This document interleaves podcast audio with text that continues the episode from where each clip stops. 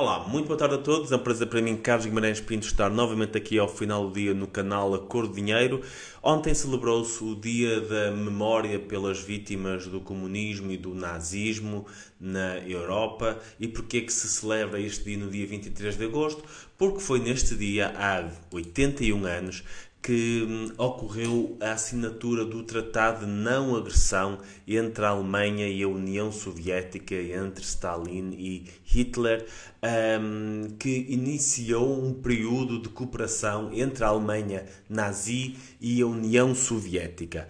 Em que é que este acordo culminou? Bem, em várias coisas. Primeiro, um, a Alemanha pagou à União Soviética para poder um, passar a, a, fazer compras de material necessário ao rearmamento do exército alemão.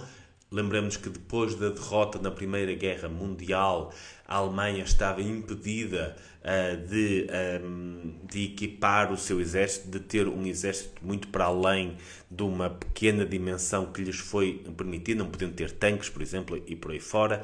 Então, este acordo permitiu que a Alemanha se pudesse fazer o seu rearmamento e preparar também as suas divisões na Europa de Leste e na Europa do Norte. Permitiu também, e isto será a parte mais dramática de todos, eh, que houvesse uma espécie de uma divisão da Europa Central e de Leste entre estes dois países, entre a Alemanha e a União Soviética. Tanto foi assim que, poucas semanas depois, os dois países acabariam por invadir a Polónia, dividindo a Polónia a meio entre a Alemanha nazi e a União Soviética comunista. No dia 22 de setembro, um mês depois de ter sido assinado este acordo, a Alemanha nazi e a União Soviética fazem uma parada militar conjunta um, no território invadido da, da Polónia, mostrando que havia de facto um acordo para dividir aquele país. Essa cerimónia marcou ali o cumprimento das limitações da influência territorial que tinha sido acordada na Polónia, a divisão basicamente da Polónia entre a Alemanha e a União Soviética.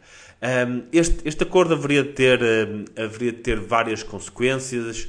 Uh, seis meses depois também assinaram um acordo comercial um, para garantir que havia relações e cooperação comercial entre estas duas potências autoritárias. Isso também ajudou a alimentar, na altura, a máquina de guerra da Alemanha nazi.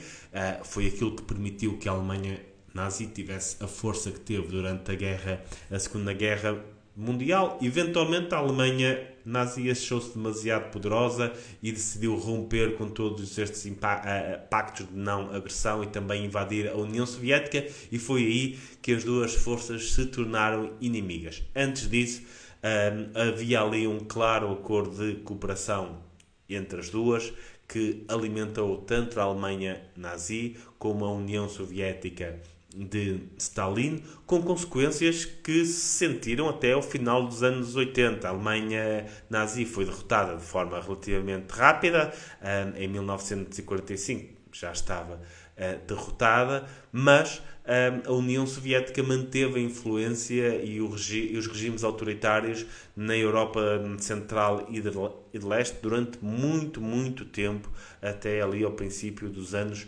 90. Portanto, foi um acordo este este dia 23 de agosto marca o início de um acordo que manteve uma parte da Europa um, perante regimes totalitários a sofrer com o totalitarismo durante várias dezenas de anos, custou várias dezenas de milhões de mortos.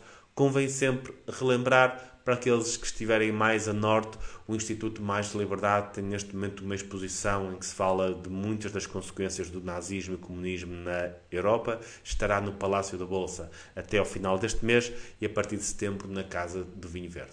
Muito obrigado a todos um, e até a próxima semana.